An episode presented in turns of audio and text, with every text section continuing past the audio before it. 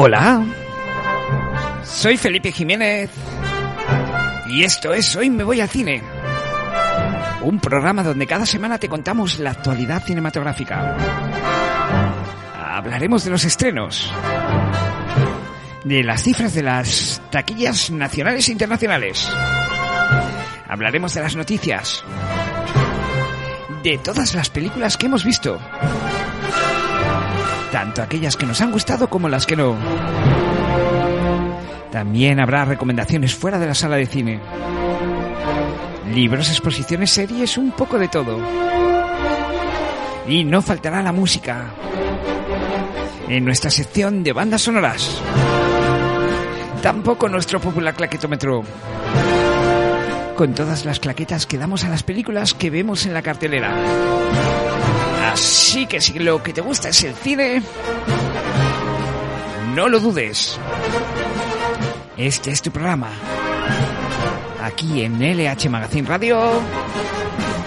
Hoy me voy al cine. Y empezamos. Bueno, pues empezamos con una mala noticia. Bueno, hay que decirlo. Eh, damos un parón aquí en Hoy me voy al cine. Vamos a terminar esta temporada con este programa. Demasiados proyectos abiertos, demasiados frentes y al final eh, un día con 24 horas que no da tiempo para todo. Así que, queridos eh, oyentes, bueno, pues disfrutar de este programa porque es el último por ahora de esta temporada. No sé si volveremos el año que viene, si no, si ya dentro de dos, no sé, porque la vida, la vida hay que hay que dejarla o hay que vivirla tal y como llega. Pero por ahora vamos a dar un parón aquí en nuestro programa, ¿eh? ¿no? Y me voy al cine. Y empezamos, eso sí, a disfrutar de este, el, último programa, con los estrenos. Bueno, pues os voy a hablar un poquito de los estrenos más importantes de cara a las navidades, tanto los que se estrenaron la semana pasada como los de esta semana, la siguiente, pero cuáles son las películas un poco que tenéis que tener en ojo de cara a estas fiestas navideñas. Y empezamos con cine familiar, por supuesto, Avatar 2, la muy esperada segunda parte de Avatar que se estrenó hace una semana.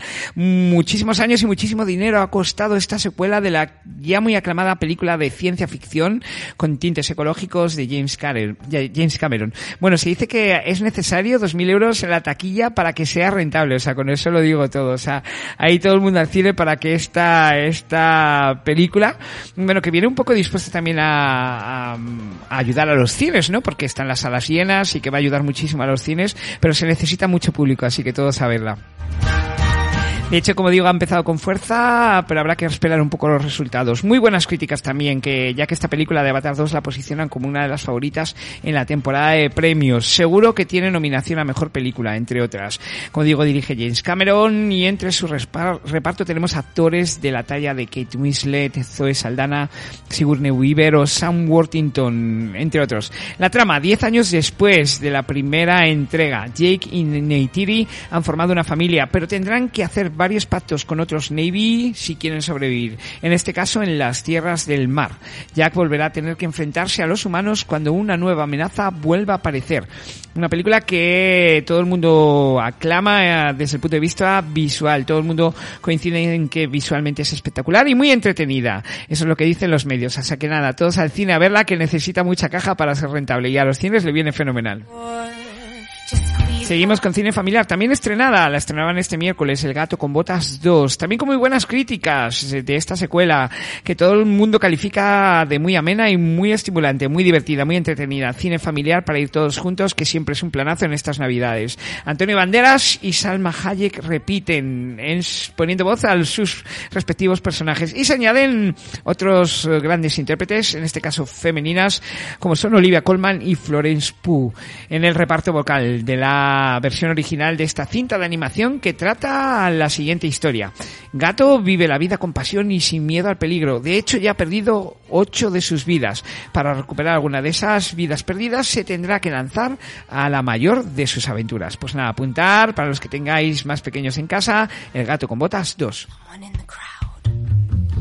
Y vamos con el cine independiente, el cine alternativo de arte y ensayo de autor. Estas son las películas un poco que tenéis que tener en el foco estas navidades. After Sun, ya estrenada, la estrenó la semana pasada, cine independiente, una de las sorpresas sin duda de la temporada, se estrenó en Sundance en enero y desde entonces ha sido todo un éxito. Ha sido muy aclamada por la crítica y es una de las películas más eh, presentes en la temporada de premios y seguro que eh, llegará hasta los Oscars. La historia de un padre y una hija y unas vacaciones y de cómo utilizamos la memoria para revivir aquellos momentos mágicos de nuestro pasado, de nuestra infancia. Ha cautivado a todo el mundo. Las críticas y los comentarios son excelsos, sobresalientes.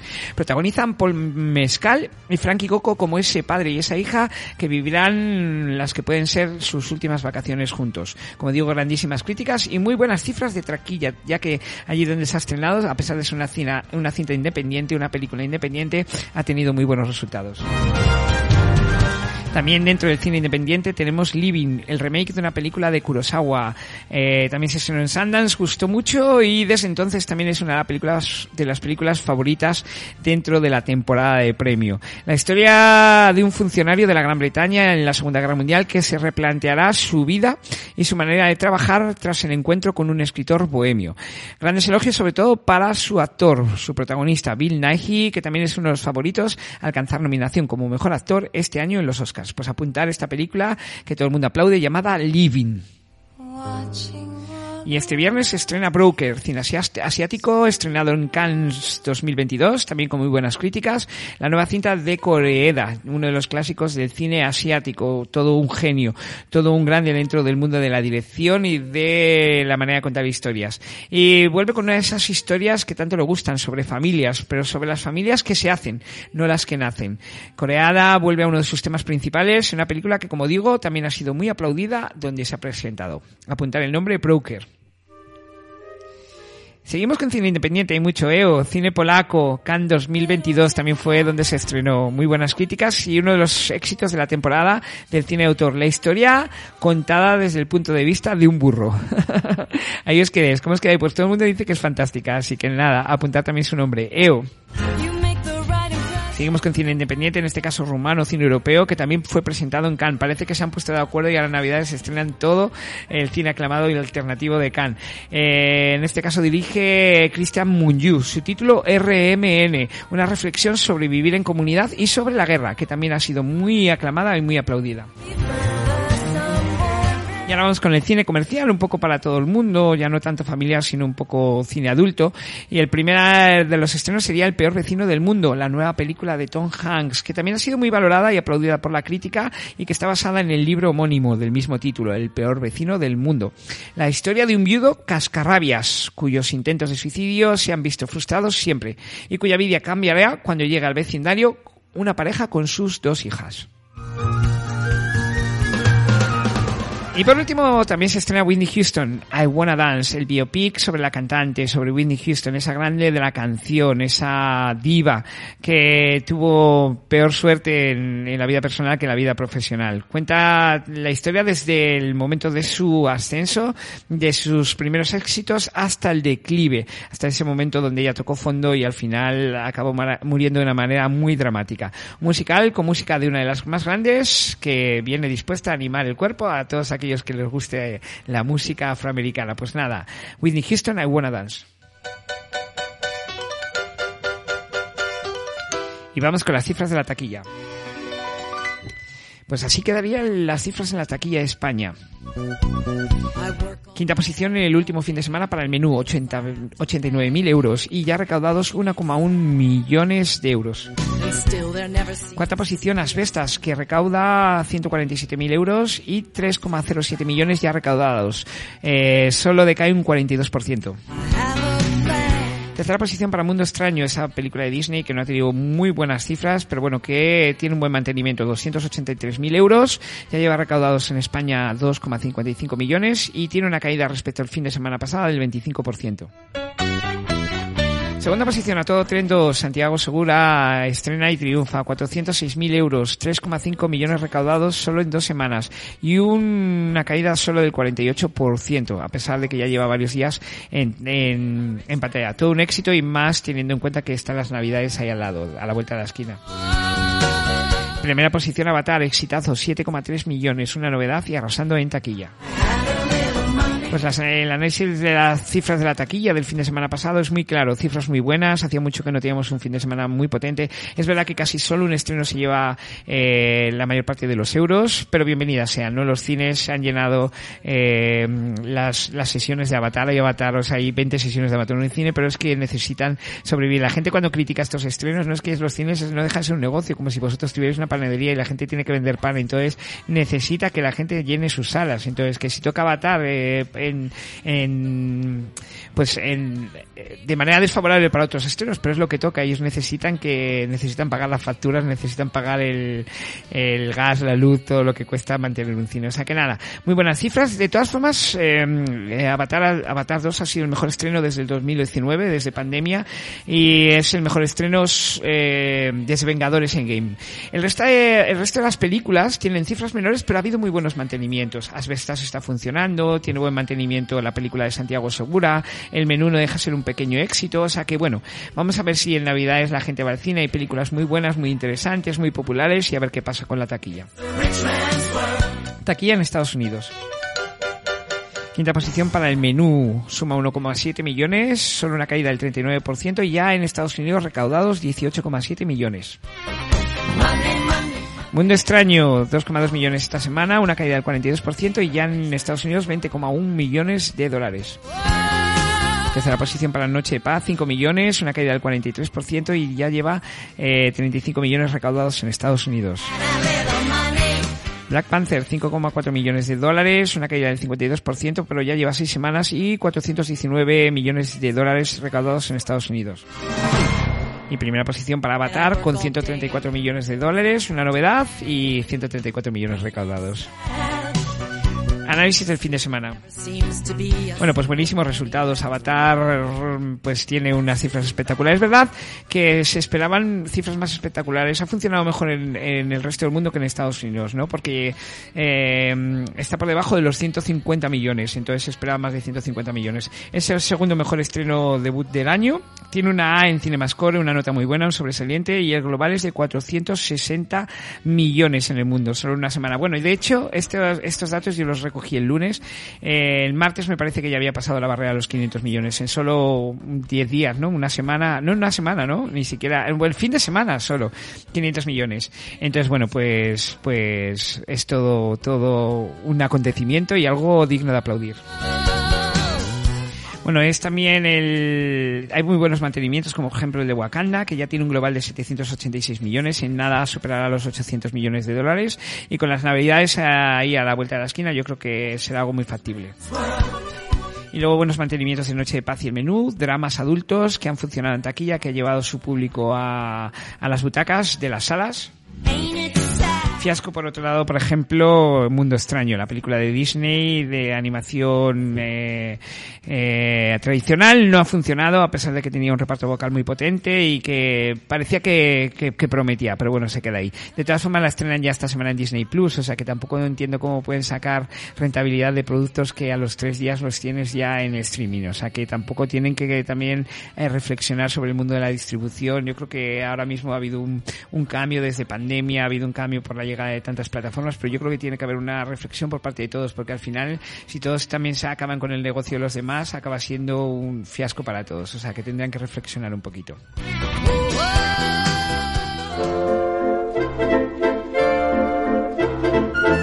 Y vamos con las noticias. Bueno, pues al ser el último programa voy a dar varias noticias rapiditas. Tenía un montón de, de noticias que traeros y bueno, voy a dar como pinceladas así rapiditas. Bueno, la primera es que John Fitzgerald Kennedy tendrá otro biopic, que, aparte del de Oliver Stone. En este caso, James Gray va a ser el director. Otro de los grandes se enfrentará a todo un tótem de la política norteamericana. Ian Hesworth eh, sustituirá a Henry Cavill en The Witcher, esa aclamada serie que tiene muchos seguidores. Disney Plus está desarrollando una serie sobre los Young Avengers, son los jóvenes Vengadores. Algo que los fans de Marvel seguro que van a desear disfrutar ya mismo. Siguiendo con Marvel, Tom Holland aparecerá como Spider-Man en Avengers de Khan Dynasty. Lo ha confirmado la franquicia de Marvel. Emilia Clark, de la que hablábamos hace unas semanas porque se unía al universo de, de Marvel, también va a protagonizar a An Ideal Wife, una mujer ideal, la nueva película de Sophie Hyde, que está triunfando ahora mismo, ya que ha tenido muy buenas críticas. Su película Buena Suerte, Leo Grande. Yahi Abdul Matin II será probablemente Wonder Man, en donde en una serie para Disney Plus, dentro de la franquicia o del universo de Marvel. A Quiet Place Day One, este es el título del spin-off de A Quiet Place, Un Mundo Tranquilo, esa película con Emily Blunt y eh, John Krasinski que tanto éxito ha tenido tanto en pantalla como en crítica. Bueno, pues en este spin-off que va a ser un poco el, punto de inicio, el punto de de origen de toda esta historia eh, que tan, tanto suspense y tanto susto nos ha dado, tendrá como protagonista a Lupita Nyong'o. Y a la vez se confirmaba que A Quiet Place 3, Un lugar tranquilo, la película John Krasinski como director, tendrá su estreno en 2025. Peter Pan tendrá una visión pero de terror. Apuntar su nombre, Peter Pan a Nightmare, Peter Pan una pesadilla. Vamos con Jennifer Lawrence, una de las actrices más aclamadas y creídas de los Estados Unidos. Tiene una nueva cinta o ha firmado con Lynne Ramsey, una de las directoras más polémicas y alternativas que existen en la actualidad. Ya sabéis que a Jennifer Lawrence le encanta hacer cine comercial, pero también arriesgar. En este caso va a ser la protagonista de la adaptación del libro Die My Love, un cuento en la Francia rural sobre una mujer conducida a la locura tras el matrimonio y la maternidad. Esto promete Lynne Ramsey y Jennifer Lawrence con un tema tan potente como la maternidad y la locura Juan Antonio Bayona, uno de nuestros grandes, tiene un nuevo proyecto. Adaptará a Sangre y Fuego de Chávez Nogales, un libro mm, muy aclamado por la, por la crítica. Se encuentra trabajando en el guion junto a Agustín Díaz ese director que está últimamente un poco desaparecido. Indiana Jones, otro de nuestros héroes, tendrá una serie en, Disney Plus. Así lo anunciaba la, plataforma de streaming esta semana. Eh, en este caso se va a centrar en el mentor de Indiana Jones, en el profesor de Indiana Jones, eh, que va a ser el protagonista. Su nombre será Abner Ravenwood. Y Greta Gerwig, que tiene por estrenar Barbie, que está volviendo locos con su tráiler y con todas las, todos los rumores que llegan sobre ellas a la comunidad cinéfila, pues, pues al parecer va a firmar por dos películas para Netflix para adaptar dos de las cintas de dos de los libros de Crónica de Narnia. Se confirma hay Princesa por Sorpresa 3 y Quentin Tarantino grabaron una serie, una serie con ocho capítulos, al menos eso es lo que dicen las buenas o malas lenguas. Y luego vamos con otro de nuestros directores favoritos, Luca Guadagnino, que tiene ahora en pantalla Bon Sanol junto a Chalamet, pues tiene ya un nuevo proyecto. Tiene varios porque este hombre no para de trabajar. Y uno es con Daniel Craig como protagonista. Su nombre Queer. Eso promete como propete la nueva entrega de Mamma Mía. Habrá Mamma Mía 3, o al menos eso lo han confirmado esta semana sus productores. Y Taylor Swift dirigirá, dará el salto al largometraje. Ya sabéis que ha probado en el mundo del cortometraje, pues ella es valiente, como ya lo ha hecho todo en el mundo de la música, ha decidido también lanzarse al mundo de la dirección y tendrá un largometraje. Guillermo del Toro, tras su éxito con Netflix en esa adaptación de Pinocho que todo el mundo aplaude, yo todavía no he podido ver, adaptará también el libro de Frankenstein terminamos con otros dos latinos, Diego, Diego Luna y Eiza González. Eh, al parecer se rumorean como Reed Richards y Susan Storm en ese nuevo reboot que prepara Marvel sobre los cuatro fantásticos. Yo creo que como ahora quieren hacer como casi muy interraciales, pues eh, han buscado dos de los grandes como son Diego Luna y Eiza González. Me alegro porque son dos actorazos.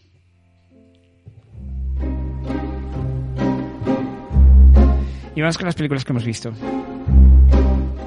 Empezamos, bueno, he visto poco, he podido ir poco al cine, ya digo que últimamente estoy muy, muy liado, desbordado, entonces he visto, en las últimas semanas que, no he hecho el programa, solo he visto dos películas. La primera se titula Mira cómo corren, y es el típico who done, it, es algo así como, es un término que utilizan los ingleses para decir eh, estas películas de quién lo ha hecho, como de Cluedo, de saber quién es el sospechoso, ¿no? Ellos lo llaman así who done it.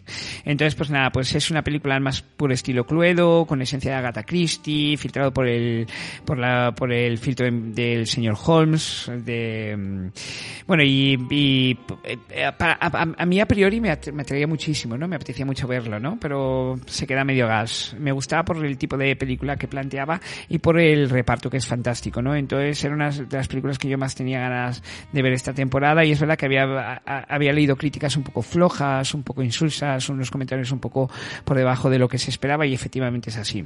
Hay una cosa muy buena que su ambientación es impecable, todo respira flema británica, espíritu es con llano, ¿no? De Scotland Yard, eh, todo es impecable desde ese punto de vista de la producción, pero naufraga en el guion. Creo que no acaba de ser Intentan hacer una cosa entre cómica, misteriosa, suspense, y no acaba de ser ni divertida del todo, ni han hecho una comedia del todo, pero tampoco hay suspense, ni intriga, ni misterio, ni nada. Al final se queda todo un poco en cartón piedra. El continente es muy bueno, pero el contenido nada, falla totalmente. Es una película ligera, facilona, en ningún momento te apasiona, ni noquea, ni te deja con la boca abierta, no hay un giro argumental que digas, oh, no, me lo esperaba.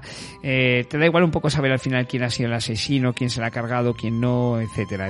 Bueno, es bastante, bastante, bastante flojilla. Es verdad que entretiene, que, que pasas un buen rato, o sea, que se deja ver, tampoco es una cosa ahí, no es dolor para los ojos ni el cerebro, pero bueno, muy flojita. Es verdad que hay otra cosa señalada, aparte de la producción, y es su pareja protagonista. Tanto Saoirse Ronan como Sam Rockwell están fantásticos.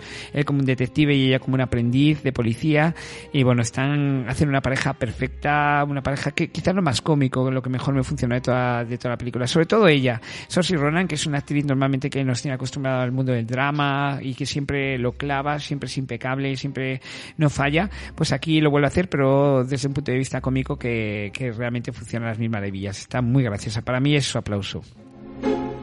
Como digo, no es muy recomendable y es, pues, si no queréis pagar la entrada en el cine, está ya en Disney Plus. La estrenaban esta semana o, o, la semana pasada en Disney Plus, o sea que la podéis ver en casa y ya está. Se puede ver con los peques. Yo la vi con los peques y bueno, a ninguno nos apasionó. Y me escapa al cine solo un día de estas tres semanas. No me podía escapar un día a ver Close, eh, que es, era una de las sorpresas de, las, de la temporada de Cannes. Eh, todas las quinielas en la película, en, en, película extranjera. Una de las favoritas a ganar. De hecho, ha pasado el corte luego hablaremos de ello. Y bueno, eh, para mí es de lo mejor del año, sin duda. Cierto, había oído cosas maravillosas, había oído comentarios excelsos y realmente funcionan. Y son ciertos, ¿no? Nos cuenta la historia de Remy y Leo, que son dos niños que están justo en ese momento en la preadolescencia, en ese momento que pasan de sexto a primero de la ESO.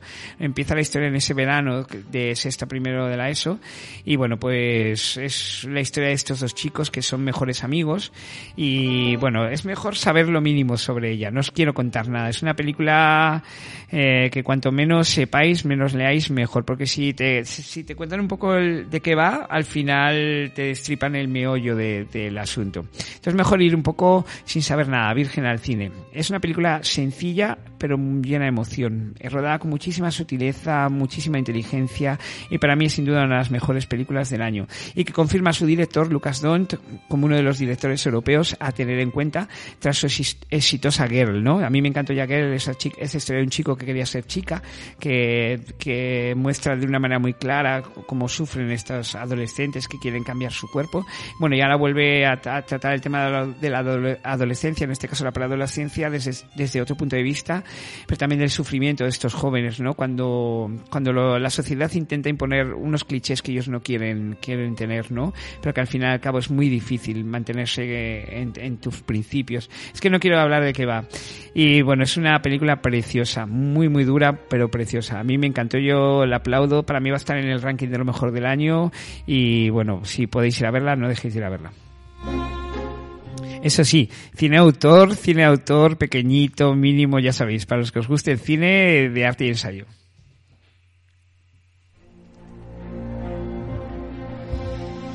Y vamos con las noticias.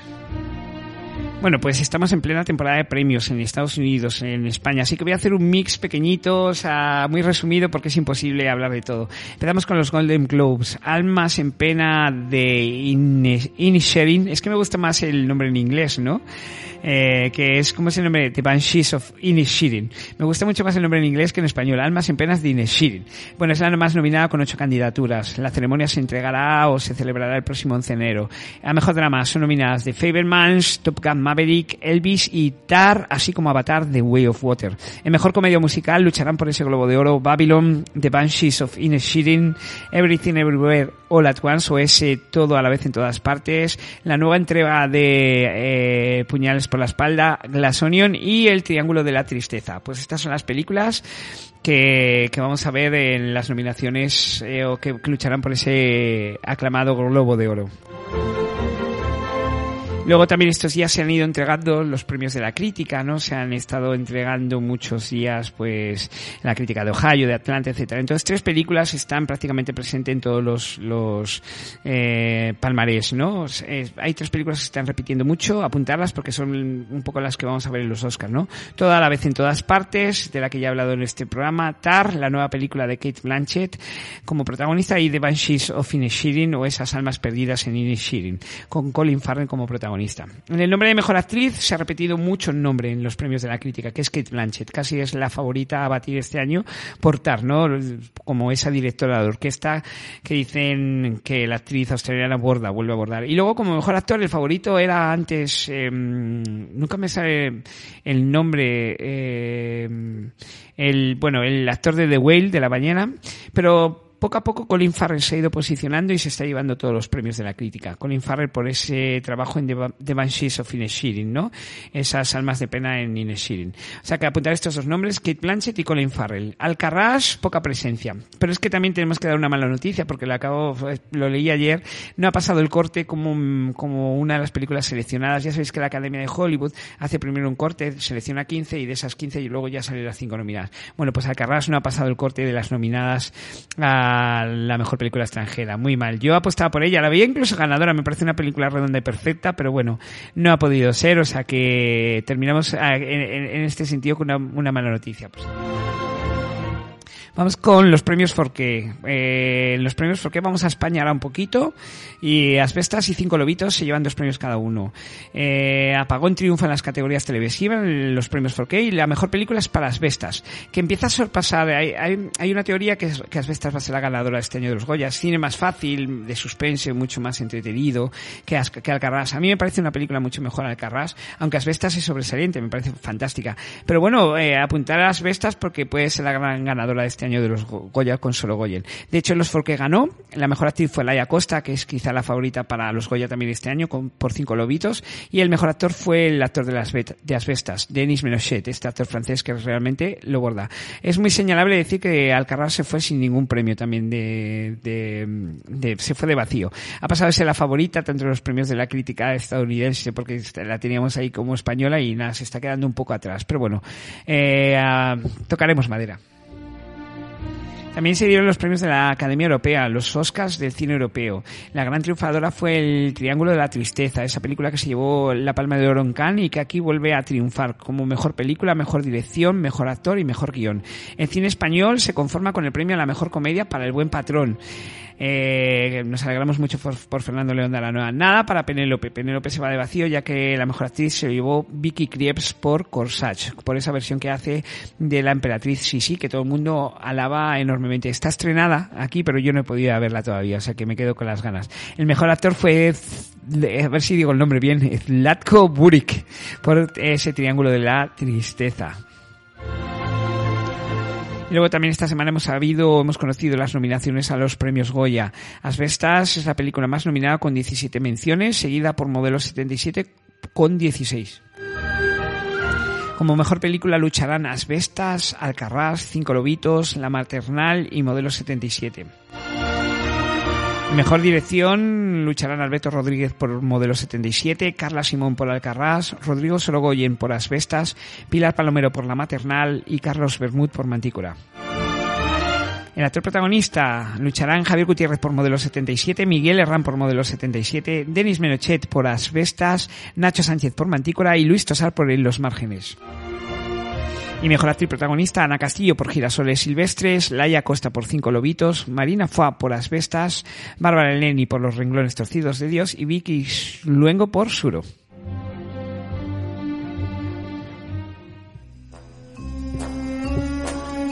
Y vamos con mi recomendación secreta. Bueno, pues solo os voy a recomendar una cosa. Como se termina el programa, terminamos temporada y hacemos aquí un, un parón, ¿no? Hasta un nuevo aviso, que a lo mejor es dentro de dos meses, tres meses, cuatro meses, cinco meses, seis meses. Bueno, no sabemos.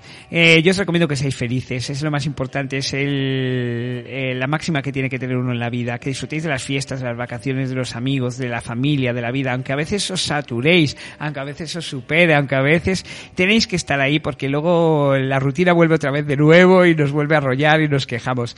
Así que a disfrutar de todo. Disfrutar del cine, de ir a patinar, de pasear por el campo, de comer polvorones, de comer roscones, de llenar esas panzas, de engordar, de beber champán, de salir a bailar, de fiestas de empresa, de reencuentros con amigos, disfrutar de las vacaciones de las navidades, porque esto es un aquí estoy hoy y mañana no estoy, entonces que siempre lo repito, yo soy una persona muy entusiasta, es verdad que disfruto mucho de la vida, con mis agobios, ¿eh? que luego soy una persona muy inseguro, que también soy como el yin y el yang, pero disfruto de cada instante, intento disfrutar porque cada día cuenta, cada momento, cada instante, así que mm, es mi consejo para estas, mi recomendación para esta semana. Y luego una pequeña recomendación, pero muy pequeñita, muy pequeñita, muy pequeñita, que es que estoy viendo Wednesday, eh, miércoles, en Netflix, la serie sobre la familia Adams, bueno, sobre el personaje de la hija de la familia Adams. No os puedo, no la he terminado, pero por ahora lo que he visto está genial. Es muy divertida, muy entretenida, oscura, eh, tiene una fantástica actriz, han, escogido maravillosamente a Jenna Ortega y yo os la recomiendo, la tenéis en Netflix. Bueno, ya os diré cuando termine, si vuelvo al programa alguna vez.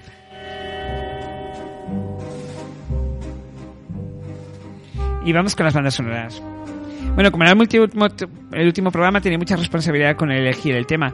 Y bueno, mira, he elegido uno que yo creo que ya he puesto aquí, pero es que me encanta. Hay una película que yo pongo a mis alumnos que se llama Begin Again, que es volver a empezar, y que me encanta porque, mm, bueno, aparte de que es una lección de vida, de cómo hay que, aunque toquemos fondo, aunque toquemos el lodo, siempre hay algo a lo que poder agarrarse eh, para salir adelante. En este caso es la música, es la historia de tres personas. A mí es una peli que me encanta, es súper pequeñito, pero me encanta porque son tres personas que han tocado fondo, un productor musical, una cantante de, una compositora de, canciones pop y la hija del productor, ¿no? Que está en plena adolescencia. Pero me encanta porque a través de la música ellos acaban reconectando con su existencia, ¿no? Vuelven a empezar, resetean, begin again, vuelven a empezar.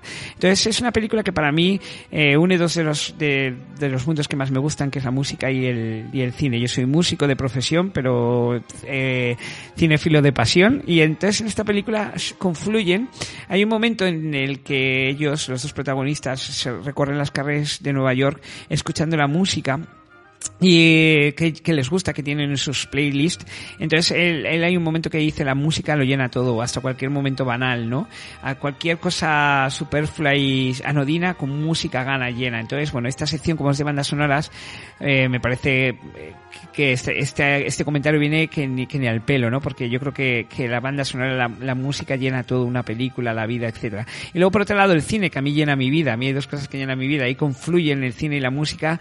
Y bueno, esa combinación de imagen y, y, sonido es perfecta, ¿no? Yo eh, en ese momento de la película yo me elevo, o sea, de repente me elevo.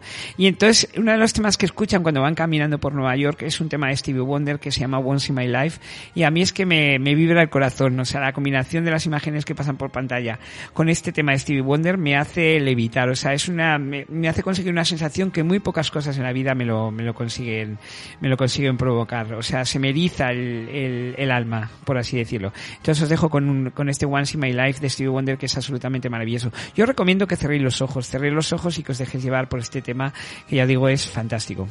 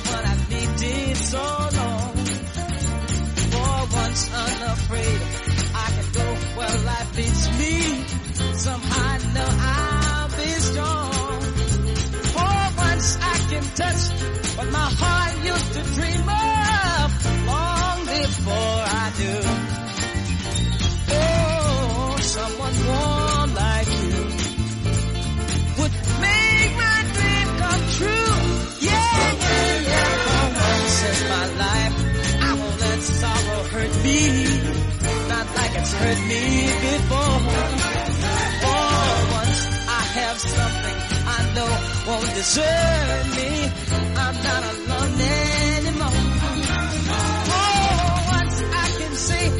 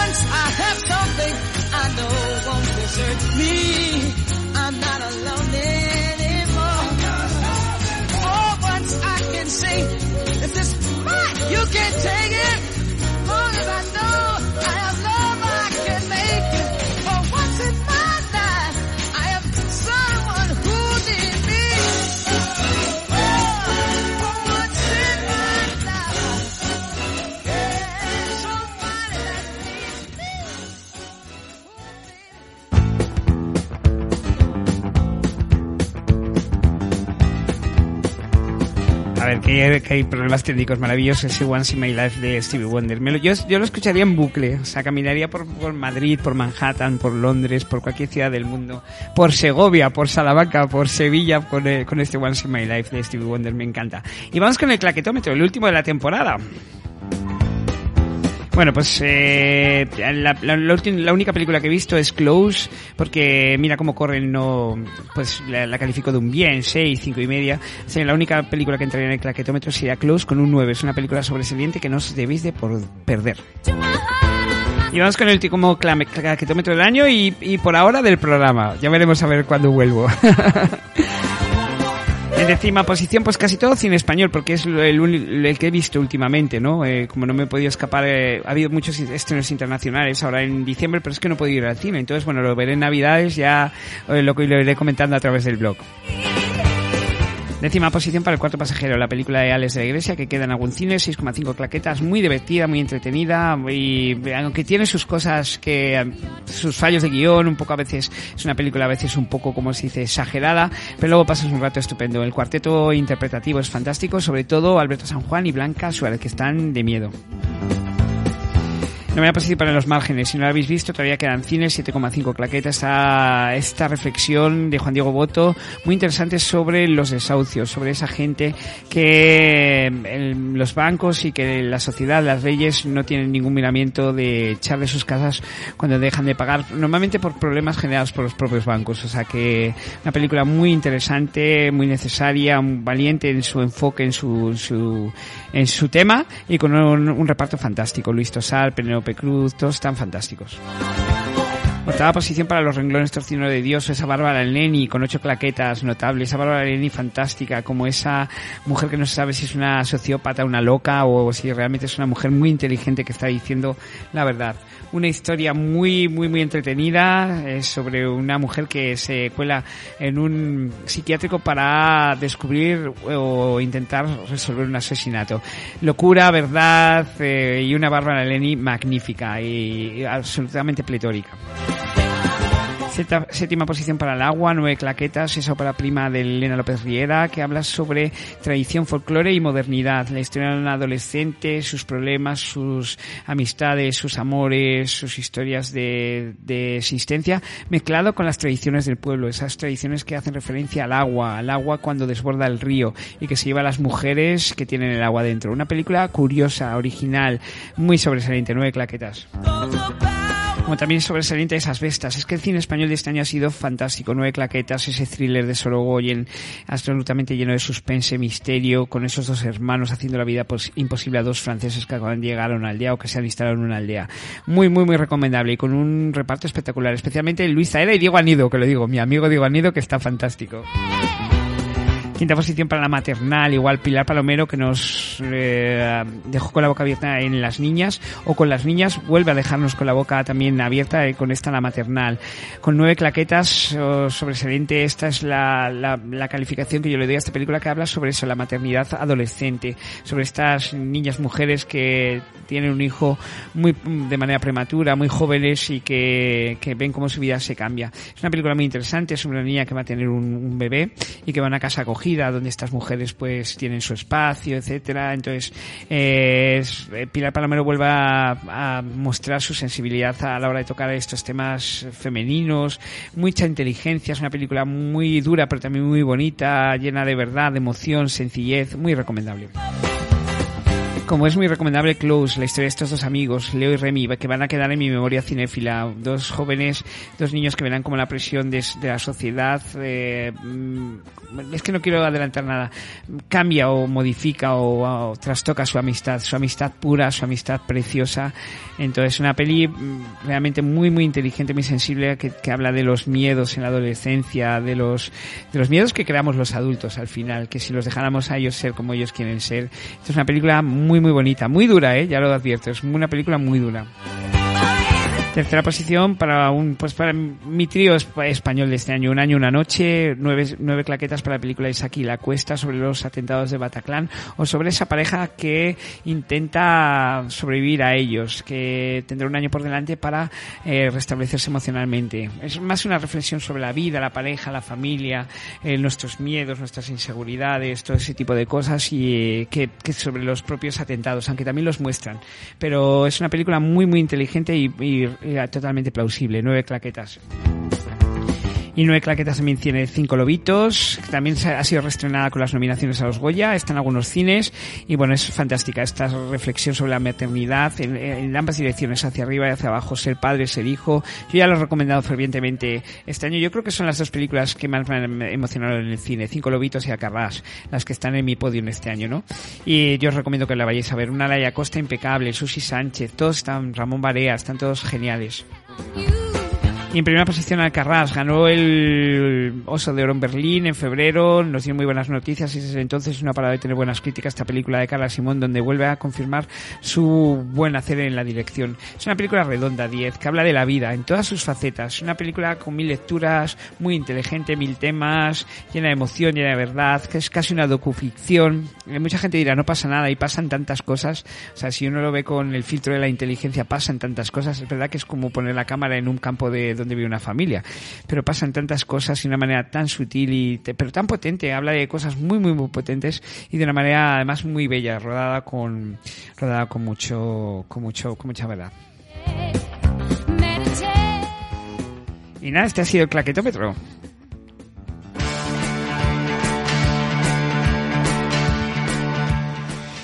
Y vamos con la despedida, me da pena, de verdad que, o sea, es una, una decisión que he tomado, uh, me ha costado mucho, mira, casi se me llenan los ojos de lágrima porque me ha costado mucho, pero es que de verdad que es, he pasado un trimestre muy intenso, desbordado, muchísimas horas de trabajo, me he metido en nuevos proyectos, que no sé si llegarán a buen puerto, ¿no? Pero bueno, hay que probar también cosas nuevas y, y por ahora no puedo manejarme con todo, no, de verdad que me gustaría, sé que hay, hay hoy me voy al cine maníacos que les va a eh, escuchar esta decisión porque eh, es verdad que yo sigo aquí por, por el cariño que me mostráis en las redes, en el cariño que me mostráis a través de mensaje, mucha gente que escucha este programa, que le encanta, que lo sigue.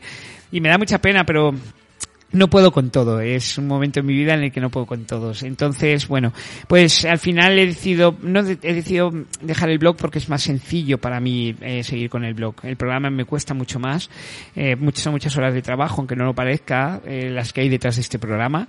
Muchas, cuando digo muchas, muchas, de buscar información, de ir al cine, porque a veces también me obligo a ir al cine para ir al programa de radio y no, es que es lo que digo, últimamente me encuentro absolutamente desbordado. Así que nada, es un, yo creo que es un punto aparte, sea, yo creo que es un punto y aparte, no es un punto y final. Pero por lo menos ahora un, trimestre voy a dejarme de, de, de reposo, de reposo, reflexionar, parar un poco y también decidir qué es lo que quiero hacer con mi vida, porque ahora mismo estoy en un momento profesional ahí un poco eh, delicado, con muchos, con muchos francos abiertos y bueno, necesito pensar también qué es lo que quiero hacer con mi vida. Ha sido un placer, no os puedo decir otra cosa, que siempre estéis ahí, que siempre me escucháis, me decís cosas súper bonitas. Eh, yo doy las gracias, no quiero dar nombres, os, os digo a todos porque luego siempre se deja uno y es lo peor de lo peor. Entonces, bueno, a todos los que me escucháis y me habéis apoyado, que sabéis quiénes sois, eh, os doy un, un beso enorme, un abrazo enorme y a todos los oyentes de hoy me voy al cine. A Juan darle las gracias que siempre está aquí, se adapta a mis horarios, que es un buenazo y que siempre estamos, la verdad es que hacemos un buen tándem. Nos entendemos fenomenal y, y bueno, pues también me da pena despedirme de él porque también era una manera de vernos. Nos da pena porque también era una manera de vernos. Era como nuestro café de la semana, ¿no? Aunque no tengamos café aquí, es como nuestro café de la semana. Pero bueno, por ahora ya digo, voy a tomar un, descansito. Ser muy felices. No os puedo decir otra cosa, veis cine o no, ser muy felices que es lo más importante en la vida, ¿no? Porque al final es de lo que se trata. Esto es un viaje, es como un largometraje, son 120 minutos, 130, pero nunca sabemos cuánto va a durar, ¿no? Cuando un director se pone a crear una película, nunca sabe cuánto le va a durar. Pues lo mismo, aquí nosotros no sabemos cuánto va a durar este, este nuestra vida, nuestra existencia. Entonces, por si acaso, por si mañana nos viene un virus raro y nos morimos aquí todos, unos cuantos, eh, disfrutar, disfrutar mucho. Mucho, mucho, mucho. Y nada, hasta, bueno, voy a decir hasta pronto. Voy a, no, no voy a decir hasta siempre, voy a decir hasta pronto, ¿vale? Vamos a ver si, si en mayo, en septiembre, yo qué sé, ya veremos a ver cuándo podemos volver, ¿vale? Nada, que ha sido, ha sido un placer estar en las ondas con vosotros. Gracias a Leche Magazine, a Juan y a todos los que me escucháis, ¿vale? A mi familia que me apoya y que me, también me aguanta, porque al final hago tantas cosas que a veces también descuido cosas personales, sin querer, sin querer darme cuenta. Entonces, bueno, pues, pues nada, también a mi familia que me apoya muchísimo y siempre está aquí y gracias a ellos también puedo hacer el programa. Un beso enorme. Hoy me voy al Cinemaniacos y feliz Navidad, ¿no? Y feliz año nuevo y todas esas cosas. Adiós.